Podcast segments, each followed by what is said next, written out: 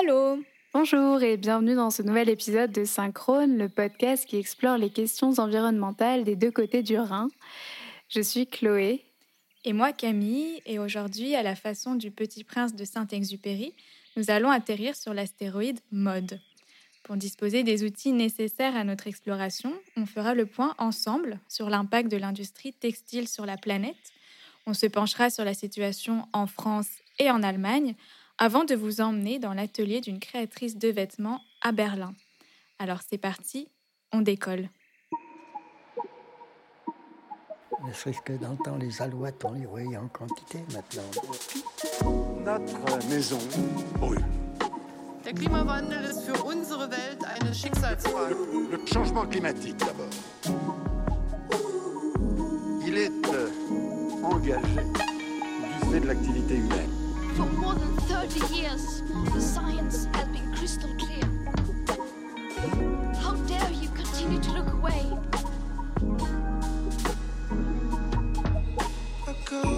On entend partout parler de mode éthique, de mode durable. Euh, sans tomber dans un discours catastrophiste, je me suis demandé si l'association de mode avec les qualificatifs éthique et durable a vraiment du sens. Euh, alors je trouve que c'est important de préciser d'emblée, l'industrie textile produit 1,2 milliard de tonnes de CO2 chaque année. Pour vous donner un ordre d'idée, son impact est plus important que celui des vols internationaux euh, combinés au trafic maritime. Oui, et c'est aussi la culture qui nécessite le plus euh, de pesticides et d'eau. Pour rien que pour un t-shirt, il faut 2700 litres d'eau d'après le WWF, euh, ce qui est assez pour faire boire une personne pendant trois ans quand même. Euh, et pourtant, on achète de plus en plus de vêtements dont on se lasse très vite. Euh, pour préparer cet épisode, j'ai lu le livre de Lorraine Bravo. Donc c'est une anglaise, donc le livre s'appelle How to Break Up with Fast Fashion. Et elle précise qu'une personne achète 60% de vêtements en plus qu'il y a 15 ans, alors qu'elle les garde deux fois moins longtemps. Donc on voit vraiment que notre rapport à la consommation de vêtements a beaucoup évolué et évolué dans le sens d'une consommation euh, de masse. La fast fashion, pour moi, c'est vraiment euh, des vêtements quasiment à usage unique, euh, jetables en fonction des saisons. C'est vrai que 60%, c'est ouf. Ouais. Euh, 60% de plus en 15 ans, c'est absolument dingue. Et surtout, on- vraiment, on les garde très peu longtemps, c'est-à-dire qu'il y a de plus en plus de saisons. Il y a toujours des nouvelles choses dans les magasins. Enfin, je pense que j'apprends rien aux gens, ça, se voit. Euh, mais du coup, voilà, on, ne porte même plus ces vêtements. Euh, Dès que c'est plus à la mode, on va en acheter d'autres. Et, euh, voilà, après, il y a des enseignes comme H&M notamment qui proposent de recycler les vêtements. Et justement, on les change de bons d'achat pour que ensuite les consommateurs reviennent acheter chez H&M. Et ça, vraiment, c'est un truc qui m'énerve. C'est vraiment du greenwashing. Euh, Lorraine Bravo explique dans son livre qu'il faudrait à H&M 12 ans pour recycler 1000 tonnes de vêtements, alors que c'est ce que l'entreprise produit en deux jours. Donc clairement, c'est juste du marketing. Euh, après, il y a une bonne solution qui se développe euh, et qui, moi, me plaît, c'est l'achat en friperie, puisque justement, les vêtements existent déjà et si on ne les achète pas, ils vont juste finir à la poubelle. Ouais, alors quand tu dis que le livre s'appelle How to Break Up with Fast Fashion, c'est un best-seller, il me semble. Je trouve que c'est vraiment un break-up, enfin, c'est vraiment un, Mm. une sorte de, de divorce Une ou de séparation parce que personnellement, euh, moi j'ai été un peu élevée dans le dans l'hyper-consommation, un peu. euh, Enfin, ma mère avait un côté écolo, mais il y avait le côté. euh, on allait faire les sols, par exemple, et puis toutes les saisons, on achetait des, nouvelles des nouveaux vêtements. Bon, c'est l'hiver, on va acheter des pulls, etc. Et en fait, euh, quand j'ai eu 20 ans, je suis arrivée à Berlin pour la première fois en tant qu'étudiante Erasmus et j'avais pas beaucoup de moyens. Et euh, c'est un peu. euh, voilà, il commençait à faire froid. Et puis je me suis dit, tiens, il me faudrait une nouvelle veste, mais j'ai pas les moyens pour m'acheter une super bonne veste. Donc je vais aller dans une friperie. Euh, j'ai tapé sur Google euh, friperie Berlin, etc. Et je suis tombée sur euh, le fameux Humana, Que tout le monde connaît. que tout le monde connaît. Et donc, je suis allée chez Humana et je me suis trouvé une veste vert kaki euh, qui coûtait vraiment une bouchée de pain. Et j'étais pas hyper fière de mon coup. Enfin, ça m'était un peu égal, mais il se trouve que assez vite, j'ai eu des retours hyper positifs. On m'a dit, mais elle est super ta veste, où est-ce que tu l'as achetée, etc. Que moi, je me sentais complètement habillée comme un sac. Et en fait, euh, après, j'ai fait ça un peu toute l'année, c'est-à-dire que je me suis habillée en fripe tout le temps, parce qu'en fait, c'était euh, pratique, pas cher. Enfin, je trouvais des choses qui me convenaient. Et puis, j'étais dans une ville où il y avait vraiment cet esprit euh, où la seconde main était portée partout et c'était pas bizarre, c'était pas, je me sentais pas. Euh, mm. Je pense qu'à Paris, même si à ce côté un peu, euh, c'est la tendance, euh, on, s'habille de plus en plus en seconde main.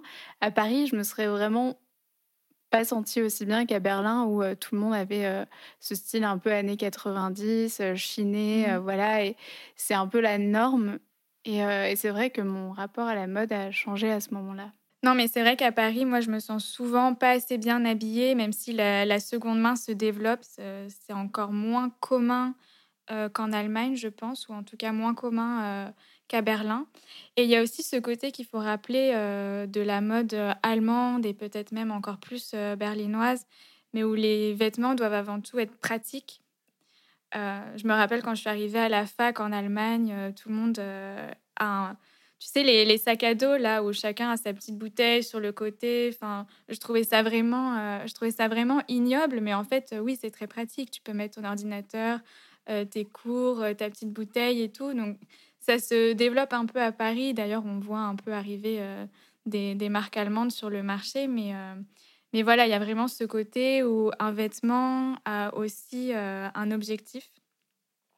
Et pour la petite anecdote aussi de mon propre Erasmus euh, à Berlin, je suis débarquée euh, dans la capitale allemande avec euh, ben, ma garde-robe que j'avais à Lyon. Et il faut savoir qu'à l'époque, je portais beaucoup de talons. Donc minimum, parce que je ne suis pas très grande. donc minimum 6 cm, voire 10. Donc j'avais ramené toutes mes chaussures et tout. Et puis un mois plus tard, quand mes parents sont venus me rendre visite, je leur ai tout rendu. Parce que vraiment, je me suis dit, mais ici, ça me, ça me servira à rien, quoi. Donc, euh, j'ai acheté une paire de, de boots noirs que j'ai mis pendant toute l'année.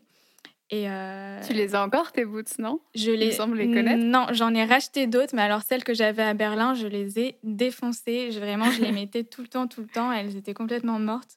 Donc là, j'ai dû les jeter, mais je vous promets, euh, je les ai bien utilisées jusqu'à la fin. C'est voilà. parce que je me rappelle d'une conversation qu'on avait eue et justement c'était exactement là-dessus parce que moi c'était exactement pareil. À Lyon, je portais des talons et depuis mon arrivée à Berlin, alors j'avais des petites talonnettes, mais alors les hauts talons impossibles à, mmh. porter, euh, mais alors mais plus jamais. Enfin vraiment, j'ai été vaccinée des hauts talons à Berlin. J'étais vaccinée de la tonne de maquillage. Enfin bon, j'étais pas non plus euh, dans la surconsommation de maquillage, mais j'en portais quand même tous les jours. Je portais du fond de teint, etc. À Berlin, j'ai complètement arrêté. Et je me rappelle qu'on avait eu une conversation comme ça sur euh, le point auquel Berlin nous avait changé à pas mal de niveaux euh, ouais. pour ce qui est vestimentaire. C'était un peu lié sur ça. ouais. Mais c'est vrai que du coup, euh, je suis arrivée à Berlin avec des, vraiment des tonnes de, de vêtements, de paires de chaussures. Et puis en fait, là-bas, je me suis débrouillée avec avec une paire de chaussures, euh, deux pantalons euh, et puis quelques t-shirts. quoi. Ça suffisait largement. Ouais. Après, il faut, rappeler que c'est notre expérience à Berlin, euh, notre expérience aussi à Paris. On ne peut pas dire que c'est comme ça partout en France ou partout en Allemagne. Euh, mais justement, Chloé, tu es allée à la rencontre euh, d'une styliste à Berlin euh, qui se définit plus comme parisiano-berlinoise que comme franco-allemande.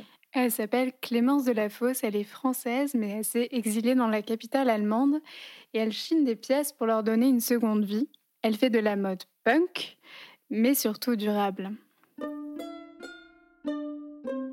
Euh, est-ce, que tu peux nous montrer quelques-unes de tes pièces ou nous faire visiter ton atelier? Oui, avec plaisir. Bah alors, euh, pour ce qui est de mes collections, mes dernières pièces, je vais en montrer quelques-unes. Il faut que je sorte les boîtes parce que euh, comme je suis dans le processus de la nouvelle collection, j'ai dû faire de la place et j'ai rangé les autres, mais je vais les sortir, elles sont assez facilement accessibles.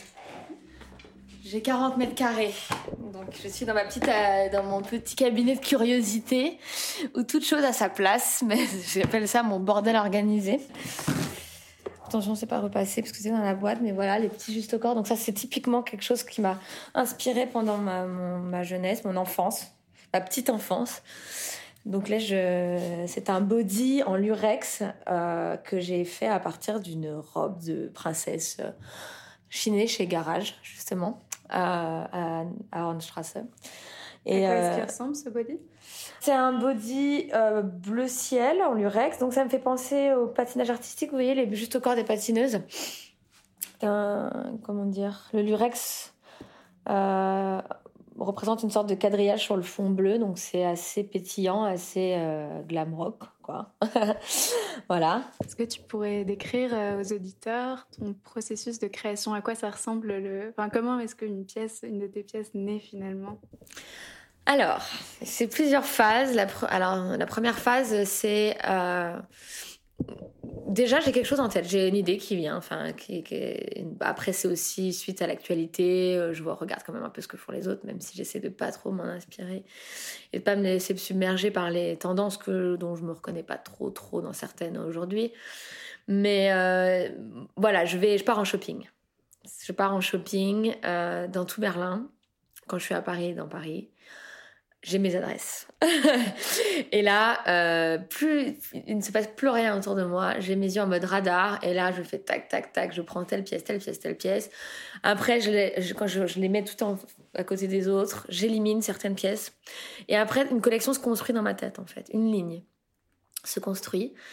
Euh, je repars après mon petit shopping. Je commence à les mettre. euh, donc j'ai besoin aussi de m'imprégner de ce que j'ai ramené, de ce que j'ai trouvé. Donc généralement, je les mets sur un portant devant moi. Et, euh, en fait, je passe devant toute la journée parce que je, travaille de la maison, je travaille chez moi. Et, finalement, tout commence à se monter un petit peu dans ma tête jusqu'au moment où je suis prête à dessiner. Et donc là, je, je me mets devant Arte. Généralement, je me regarde des émissions euh, sur Arte? sur Arte, ouais. J'adore euh, la section euh, culture pop. Enfin, Alors là, je peux. J'ai eu le glam rock la dernière fois, ça m'a rendu dingue. Là, en ce moment, c'est Debbie Harry, donc ça me rend dingue. et, et donc, du coup, voilà, je me mets à créer. Et là, tout de suite, je- si jamais il y a des éléments manquants, je vais partir en croisade pour aller trouver l'élément manquant finalement dans une boutique. Et après, euh, il se trouve aussi que pendant la phase de dessin, je me mette à décortiquer les vêtements parce que je vois mieux, je visualise mieux en fait euh, ce que va devenir le vêtement une fois que j'ai séparé, j'ai isolé la partie que je veux garder. Et l'autre, soit je la mets de côté parce que je veux l'intégrer à une autre pièce, soit je me dis, bon, ça, ça sera pour une autre collection. Donc, général, voilà. Donc, hier soir, euh, j'ai, entre, en- entre deux dessins, j'ai décortiqué euh, certaines pièces pour vraiment isoler la partie qui m'intéressait, jusqu'à ce que j'ai mes looks. Et une fois que j'ai mes looks, je me mets à créer euh, les vêtements. Donc, enfin, à les réaliser finalement. C'est une manière de travailler en fait. C'est ok, mais moi j'ai pas besoin de, euh, de- d'un atelier, j'ai pas besoin d'un fournisseur dans dans un pays du monde. J'ai juste besoin en fait de faire ma mode. Et moi en fait c'est une manière punk de la faire. C'est je vais chiner, je vais chiner, je peux passer des heures à fouiller dans des dans des magasins et après je rentre et là c'est la mode punk, c'est-à-dire comme Vivienne Westwood, j'étale mes vêtements par terre, je les prends, je les découpe et j'en fais d'autres. Et je pense que ça peut pas être plus punk comme euh, méthode de travailler. et, Je connais pas euh, Vivienne Westwood. alors Vivienne Westwood, bien sûr, elle a été euh, à l'origine du mouvement punk, en fait, avec euh, les Sex Pistols. Elle a fait les vêtements des Sex Pistols à Londres. Elle avait une boutique qui s'appelait Sex. Et en fait, euh, c'est elle qui a euh, donc, enfin, qui a transformé et qui a commencé à faire des vêtements avec à l'effigie de la reine d'Angleterre, avec des épingles à nourrice, tout ça. Elle a vraiment initié le mouvement punk par sa mode. Et elle faisait ça euh, avec des vêtements qu'elle trouvait des récupérations déjà. Donc euh, c'était une des pionnières finalement de cette mode recyclée. Est-ce que c'est un mot barbare pour toi de parler d'upcycling euh, pour ce que tu fais ou alors est-ce que ça correspond exactement à, à ce que tu fais? Et qu'est-ce que, est-ce que tu peux euh, dire aux auditeurs ce que l'upcycling signifie pour toi? Upcycling. C'est donner une seconde vie à quelque chose. Ça, j'aime, ça, j'aime bien cette phrase-là. Mais le mot upcycling me fait un peu trop penser à des objets. Et euh, voilà, moi, je verrais. j'utilise ce mot parce que finalement, il est entendu par les gens. Il est, il est reconnaissable sur les réseaux sociaux. Mais euh, voilà, moi, j'ai plutôt envie de. de- J'aimerais trouver un autre mot et je le cherche encore. voilà, pour définir ça. Euh, voilà. Pour toi, comment est-ce qu'on peut associer la, mise en valeur de vêtements ou la seconde main euh, à la haute couture? Puisque c'est pas forcément une évidence. Euh, Alors, je pense qu'au contraire, c'est une évidence. Parce que finalement, euh, déjà, c'est une démarche de vouloir transformer quelque chose. Donc, ça part d'une réflexion qui est quand même un qui, demande un effort finalement. Après, il faut aller chiner ses vêtements. Hein, et ces vêtements-là, alors soit on les a chez nous et tant mieux, mais l'idéal c'est quand même de. Enfin, je pense que la plupart des gens qui font cette démarche vont chiner des vêtements. Donc, déjà, moi, c'est ma phase préférée, c'est la recherche, tomber sur des petits trésors. Et c'est là où on trouve des matériaux aussi qui sont très, euh, de, enfin, qui sont très bonne qualité généralement. Quand on cherche des pièces euh, entre les années 30 et 80, généralement c'est des, des, bonnes matières puisque le mass market n'était pas encore passé par là. Et après, il y a toute cette démarche euh, de le faire à la main. Et puis finalement, ce sont des pièces uniques parce que si on chine et qu'on retransforme un vêtement, ça pourra pas être en série. Donc euh, pour moi, je pense que c'est au contraire une valeur ajoutée et j'aimerais et justement, je me bats pour que les gens puissent comprendre que euh, l'upcycling c'est de la meilleure que ça peut être. En fait, c'est une très bonne qualité contrairement aux, vêtements achetés en série en magasin. Au début, j'avoue que j'avais un peu peur de, de faire que du que de, vintage transformé en fait parce qu'à Paris c'était pas très bien accepté à l'époque. On me disait que c'était mauvaise qualité ou enfin c'était pas en fait compris et, du coup, c'est vraiment que depuis que je suis à Berlin que j'ai vraiment décidé, en fait, c'est ce que j'ai toujours voulu faire. Et là, je me suis dit, ok, on va le faire, peu importe que ça plaise ou non. En plus, avec l'expérience, avec euh, l'âge, on grandit, on, affirme plus ses choix. Et, euh, donc, du coup, euh, et donc, du coup, je le fais depuis, je dirais que le 100% sustainable depuis mon arrivée en 2015 octobre 2015. Et j'ai même pris le pas donc de changer le nom de mes collections euh, depuis trois collections. Donc c'est pour ça que maintenant elle s'appelle No Season. Alors c'est pas, j'en ai pas fait que trois des No Season, mais euh, mais avant effectivement je les appelais avec l'intitulé plus classique de automne, hiver, printemps, été. Et voilà, je veux rompre avec tout ça. Voilà. Et tout en gardant un côté presque un peu ironique. Euh, du no season. Voilà, c'est ça. Et puis de toute manière, dans mes collections, a de, on voit une petite, une petite influence, mais généralement, elles sont euh, aussi bien portables en hiver qu'en été, enfin, si elles sont portables. Mais, mais voilà. En quoi est-ce que l'aspect franco-allemand est important pour toi, puisque tu es française et basée à Berlin? Alors bah en fait plus que franco-allemande, enfin en étant ex-parisienne, j'ai tendance à dire euh, parisien berlinois. Euh, donc voilà, moi j'ai grandi dans la mode depuis toute petite. J'ai aussi travaillé chez Dior, donc j'étais vraiment dans cet univers mode parisien. Euh, et en fait, j'ai gardé ça, mais tout en ayant envie de plus de liberté, d'être moins soumis à certains codes. Et en fait, Berlin m'a toujours, enfin j'ai toujours eu cette ville en, comme une espèce de, ville où tout était possible, via les magazines, via aussi ce que me relatait mon père, puisque mon père a un ami qui vivait à Berlin et on en, on en parlait. Et je voyais ça un peu comme un pays fou, on pouvait faire un peu tout ce qu'on voulait. Euh, puis moi, dans mon imaginaire, je suis un peu euh, fantastique. Donc, euh, puis finalement, un jour. Enfin, j'ai tout laissé à Paris pour venir à Berlin. Et pour moi, c'est très important parce que mes racines sont parisiennes, mais ma vie aujourd'hui est berlinoise et mon type de création est berlinois.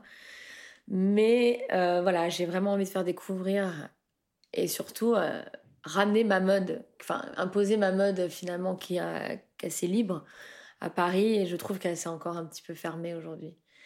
Donc pour moi, c'est très important de montrer euh, l'ouverture d'esprit qu'on a à Berlin à Paris. Voilà et en même temps de ramener le glamour et les codes, enfin pas les codes, pas tous les codes, mais l'esthétique parisienne à Berlin, c'est aussi très important pour moi. Je me considère vraiment comme euh, quelqu'un avec un pied, un pied berlinois et un pied parisien. Euh, je voulais savoir si euh, depuis toutes ces années, tu as vu une, évolution de, de, la demande.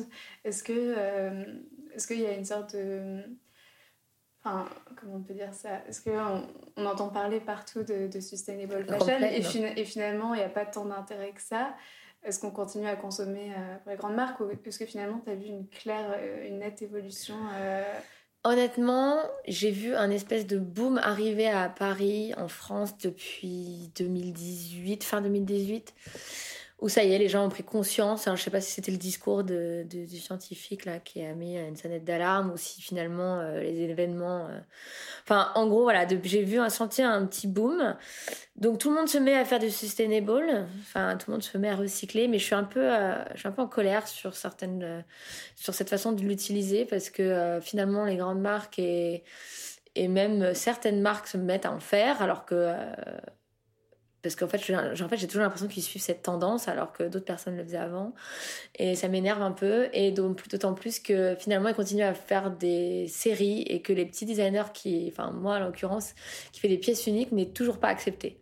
Je suis pas acceptée puisque je ne fais pas de, je ne fais pas de et je ne fais pas plusieurs tailles. Et c'est très difficile de reconnecter le client avec le créateur. C'est-à-dire que moi, j'invite les gens à venir chez moi, à essayer, à me contacter. Et, et en fait, ce sont toujours les. Voilà, c'est pas cette formule-là qui marche aujourd'hui encore. Donc, il y a encore des gros efforts à faire dans le sustainable, dans l'upcycling. Et euh, je trouve ça intéressant, cette démarche, mais, mais elle n'est pas extrême. C'est-à-dire qu'on a encore des intermédiaires, on va encore dans des usines chercher des tissus, même si c'est de la seconde main. Et euh, voilà, moi, je... c'est mon côté punk aussi. Je prime le fait que, euh, oui, mais rencontrez la personne qui crée, venez parler autour de ce sujet-là. Et n'ayez pas peur de, des pièces uniques, n'ayez pas peur euh, de tester de nouvelles choses. Et euh, c'est pas parce que vous voyez pas sur le site S, XS, M ou je ne sais quoi, ou des tailles spécifiques, euh, que ça va pas vous aller, quoi. Moi, sur mon site, euh, je mets. euh, alors, je suis obligée de mettre S, M ou L, mais ça m'embête complètement parce qu'en fait, il n'y a pas un S qui se ressemble chez moi, ni un M qui se ressemble. Donc, du coup, je mets les largeurs de vêtements, les longueurs, je, précise vraiment chaque centimètre, mais le client est encore un peu feignant. Et il n'a pas encore l'occasion, euh, finalement, de prendre le temps euh, de, euh, de mesurer. Alors que si on a un coup de cœur pour un vêtement, il ne faut, pas avoir peur. Surtout qu'en plus, aujourd'hui, voilà, nous, les designers, les créateurs, on est quand même très ouverts au retour, à tout ça. On est ouvert, on veut discuter. Donc il reste encore, je dirais, il faudrait briser encore cette glace entre le consommateur et le créateur. Donc, est-ce qu'on peut euh, inviter officiellement euh, les auditeurs euh, à venir te rencontrer à Berlin dans ton atelier? Avec plaisir. Et quand je suis à Paris aussi. Avec grand, grand plaisir. Alors Chloé, je dois dire que c'est vraiment une de mes interviews préférées de notre podcast. Euh, c'est toi qui m'as fait découvrir euh, Clémence. Et alors, faut dire que c'est pas du tout l'idée qu'on se fait du seconde main. C'est très girly. Parfois, euh, comme elle dit, il y a des bodys, des paillettes, euh, des pois. Il y a vraiment le côté déjanté de Berlin, mais aussi euh, assez féminin. Et voilà, c'est pas l'idée qu'on se fait du seconde main un peu vieillot et puis qu'il n'y a pas forcément la cote chez tout le monde. Donc, allez faire un tour sur son Instagram, c'est Clémence de la Fosse, tout attaché. De toute manière, on vous mettra le nom dans la description de l'épisode et puis aussi sur notre site internet euh, synchronepodcast.com. Après, il faut dire que c'est pas des vêtements qui sont donnés, euh, ça reste des vêtements de, de designer. Là, j'ai fait un petit tour sur son site internet. J'ai flashé sur un top blanc, euh, un peu bustier, à poids noir euh, qui est quand même à 120 euros. Mais après, il faut rappeler qu'il y a beaucoup de travail derrière. Ouais, Puis ce sont des pièces uniques. On est sûr de ne pas avoir la même, la même robe ou la même, euh, la même jupe que, Mm, exactement. que sa voisine ou que son amie. Et, euh, et ce sont des pièces d'une très grande qualité. Clémence était particulièrement pertinente, je trouvais, puisqu'elle incarne parfaitement cette rencontre entre euh, la sophistication qu'on associe à la mode française et la tendance seconde main en Allemagne, même si évidemment euh, il y a aussi un côté sophistiqué en Allemagne, il y a aussi une tendance à la seconde main en France, Oui, sans rentrer dans les sans clichés. rentrer dans les clichés. Mais je trouve que ce qui est assez intéressant, c'est que même si on n'a pas les moyens de, de s'acheter les pièces de Clémence, on peut s'inspirer d'elle. Alors, c'est sûr qu'on n'aura pas tous euh, son talent. Et moi, la première, il faut peut-être un peu de temps pour apprendre la couture, pour apprendre à comment chiner les vêtements. Donc, ça demande euh, de la patience, de l'entraînement. Mais, euh, mais je pense qu'on peut euh, ouais, s'inspirer d'elle euh, pour ses propres vêtements. Alors après, c'est sûr que la couture, c'est pas forcément... c'est à la portée de tout le monde. Après, il faut aussi être motivé. Moi, j'avoue que la couture, ça me saoule un peu. J'ai essayé il n'y a pas longtemps de, de faire des, des sachets en tissu réutilisable pour justement être un peu plus dans le zéro déchet. D'ailleurs, si vous ne l'avez pas écouté, notre épisode 2 est dédié entièrement au zéro déchet. Et donc, bref, j'ai voulu faire ces, ces, sachets en tissu réutilisables. ma mère m'a montré un peu comment se servir de la machine à coudre. J'en ai fait un. Et ensuite, j'ai jamais eu la patience de m'y remettre. Donc voilà, il faut aussi être un peu motivé, je pense. À propos de couture, pendant le confinement, j'étais assez marquée par mon petit frère qui s'est mis à coudre une robe avec une machine à coudre qu'il a trouvée de seconde main. Il a cousu une robe sur le modèle des, fameuses robes rouges de Jeanne Damas euh, pour sa copine. Et je dois dire que j'étais hyper impressionnée par le résultat et que mon petit frère se mette à la couture, je trouvais ça absolument génial. C'est très mignon pour sa copine. Ouais, ouais, ouais, c'était un cadeau d'anniversaire et très très réussi. Et là, je me suis dit, mais vraiment, en fait, on est capable de faire tellement de choses. On a, on a l'impression d'être pris par le quotidien, etc. Mais en fait, enfin, avec nos petites mains, on peut faire beaucoup de choses. Il faut pas l'oublier. Et, et, je suis tombée récemment sur une youtubeuse allemande qui vient en Norvège, que je trouve absolument géniale, qui s'appelle Lena Henningsen. Et on sort un peu de la thématique de la mode, mais on reste dans le faire soi-même, do it yourself. En fait, elle a transformé un van par elle-même euh, pour, euh, pour voyager avec. Et c'est fou parce qu'on la voit vraiment avec sa perceuse, etc. Elle fait un super beau van euh, en bois, etc.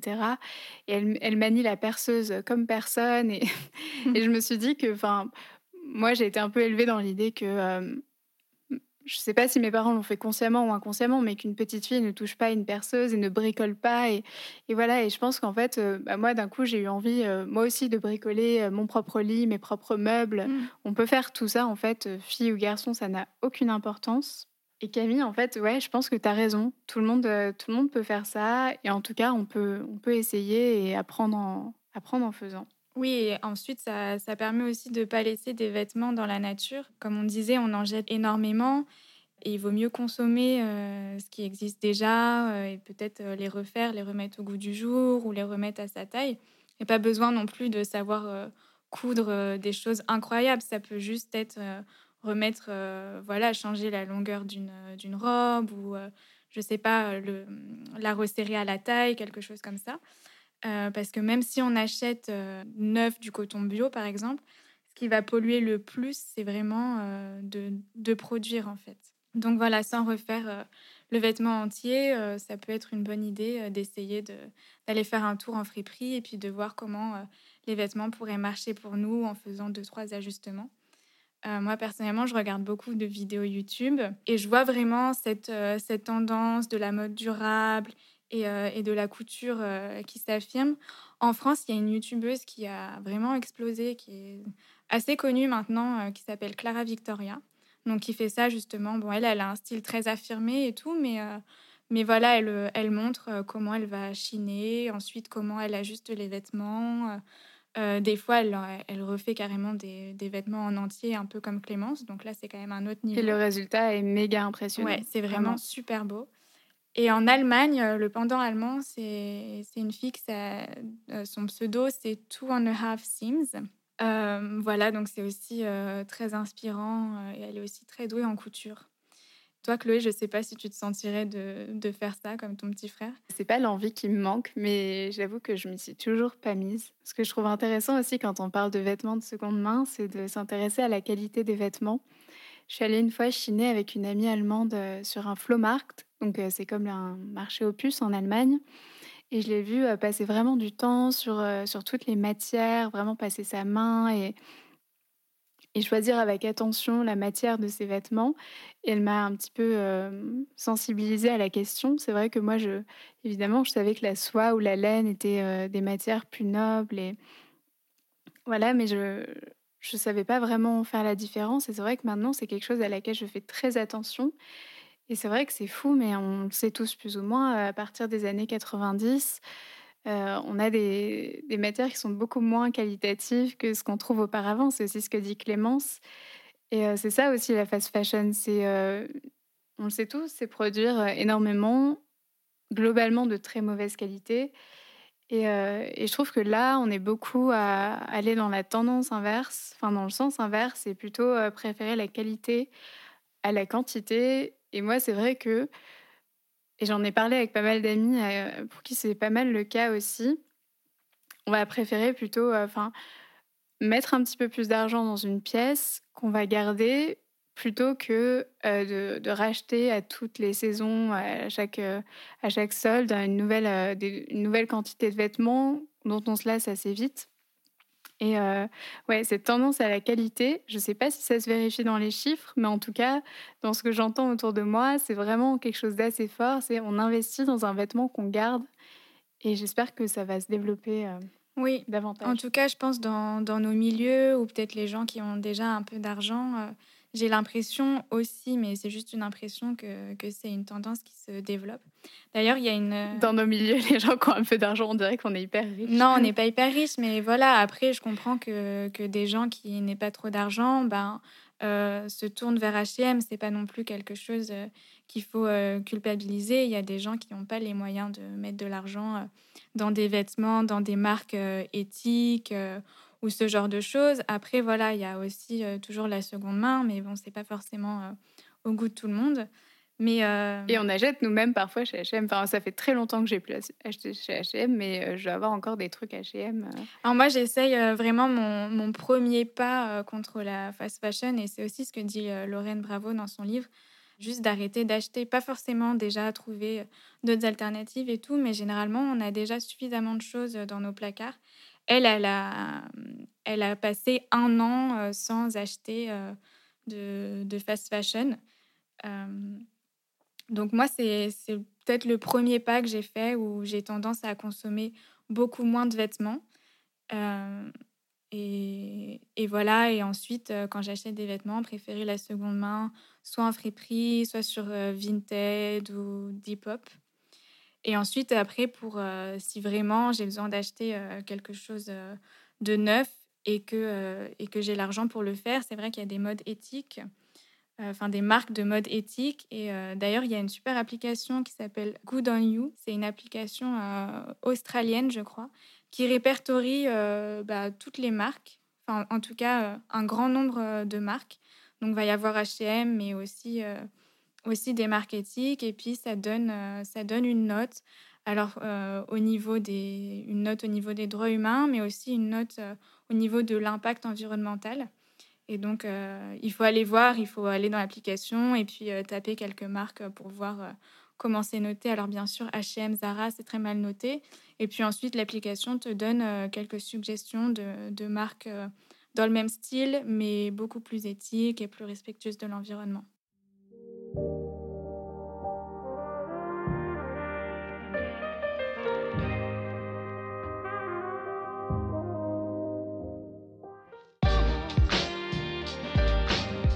Alors justement, ce mois-ci, on s'était lancé un défi, comme chaque mois, vous le savez. Et cette fois, c'était de faire un peu de couture et d'upcycler un vêtement, donc euh, le, transformer. Et Chloé, je sais que tu es partie sur quelque chose d'assez ambitieux. Euh, raconte-nous un peu. Ouais, euh, ce défi est arrivé beaucoup trop vite, comme tous les mois. J'ai l'impression que ça passe à une vitesse incroyable. Mais euh, du coup, hier, je me suis précipitée dans une friperie et j'ai trouvé euh, deux trucs qui m'ont plutôt inspiré, une sorte de blazer et une robe un peu robe t-shirt de la marque Bash et j'aimerais ajuster en fait ces deux pièces à ma taille. J'ai jamais vraiment fait de couture donc on verra ce que ça va donner. Mais en tout cas, je suis contente de faire ça pour le défi. je mettrai sur Instagram le résultat, on verra ce que ça va donner. Et toi, Camille? Alors moi, je me suis lancée dans, quelque chose que je pensais plus simple. Euh, j'ai pris une jupe euh, qu'une amie m'a donnée parce qu'elle lui allait plus, donc je l'ai récupérée. Et le problème, c'est que euh, au niveau de la taille, elle était beaucoup trop grande. Donc j'ai fait deux coutures sur les côtés, voilà, pour, pour la remettre correctement à ma taille. C'est vrai que ça paraît pas grand-chose, au final c'est toujours la même jupe, mais, mais pour moi c'est déjà beaucoup. J'étais, je suis assez fière de moi. Et finalement, je peux enfin mettre cette jupe que je trouve très jolie. Alors, comme tous les mois, on se lance un nouveau défi et on sait que la période est chargée pour vous comme pour nous. Alors, on vous propose quelque chose de très simple. On aimerait recevoir de votre part une petite note vocale sur Instagram en DM ou alors par mail synchrone.podcast.gmail.com. Et en fait, on vous demande une petite note vocale où vous nous racontez un petit geste écolo que vous avez mis en place chez vous Et puis, on aimerait également savoir si vous êtes plutôt en tant que femme euh, à l'initiative euh, de ce petit geste écolo s'il s'agit plutôt de votre conjoint ou de votre conjointe. Et puis, euh, si vous êtes un homme également, de si c'est plutôt à l'initiative de votre conjointe ou de votre conjoint. Et voilà, on fera de même. On vous racontera également ce petit geste et puis comment, comment ça s'organise de notre côté. Et voilà, on a hâte de recevoir vos messages. Merci d'avoir été avec nous pour cet épisode de Synchrone. Pensez à nous écrire un commentaire sur Apple Podcast et à nous mettre 5 étoiles si cette exploration sonore vous a plu. Euh, vous pouvez aussi nous faire vos retours sur Instagram, c'est at synchrone.podcast et euh, suivre là-bas toutes nos aventures. On se dit au mois prochain. Et n'oubliez pas, cet épisode est aussi disponible en allemand. C'est idéal pour euh, pratiquer vos compétences en langue. Bis bald, Leute. Tschüssi.